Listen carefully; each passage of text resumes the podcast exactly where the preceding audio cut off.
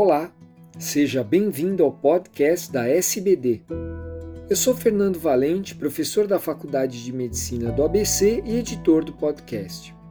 Esses programas contam com a participação de grandes diabetologistas brasileiros. Esse podcast é parte de uma série com resumos da diretriz da SBD 2022 e nos traz as recomendações sobre os aspectos psicossociais do diabetes tipo 1 e 2. Confira o documento na íntegra em diretriz.diabetes.org.br. Eu sou Fanny Malerbe, do Departamento de Psicologia da Sociedade Brasileira de Diabetes, e vou apresentar as seis recomendações que o Departamento de Psicologia elaborou relacionadas aos aspectos psicossociais do diabetes tipo 1 e tipo 2.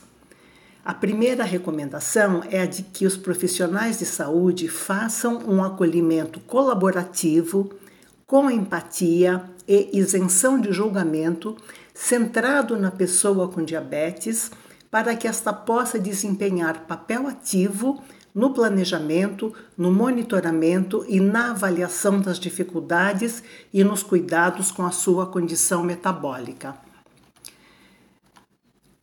A segunda recomendação é que as pessoas com diabetes, seus familiares e cuidadores devem receber atenção psicossocial, quando identificados problemas que interferem no controle da glicemia, na autogestão do cuidado e no estresse familiar, para melhorar a adesão ao tratamento e a qualidade de vida.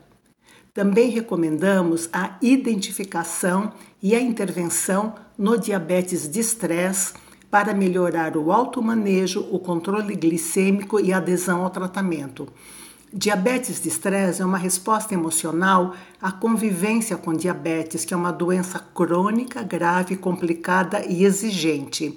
O diabetes de estresse deve ser diferenciado de outros transtornos e pode surgir do impacto social do diabetes, estigma, discriminação, falta de entendimento das pessoas e de suas implicações financeiras.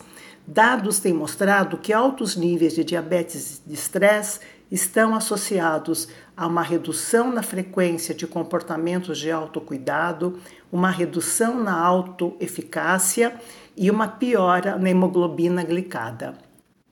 Também recomendamos que em pessoas com diabetes deve-se diagnosticar e tratar depressão, ansiedade e diabetes de estresse, porque este tratamento pode levar a um melhor controle glicêmico é recomendada a identificação do medo de hipoglicemia nas pessoas com diabetes, seus cuidadores e nos pais de crianças com DM1 por interferir nas atividades diárias, no autogerenciamento do diabetes, no controle de glicemia e na qualidade de vida.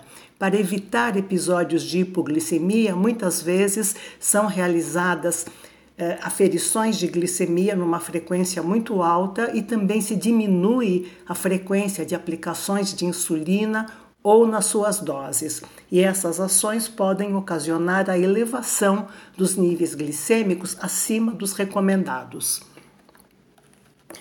Também recomendamos aconselhar os pais de jovens com diabetes tipo 1 a participarem do tratamento de seus filhos de forma corresponsável e oferecerem suporte, encorajamento e monitoramento do autocuidado, de modo que a transição da responsabilidade pelo tratamento do diabetes ocorra de maneira gradual e contínua na vida adulta. Muito obrigada pela atenção.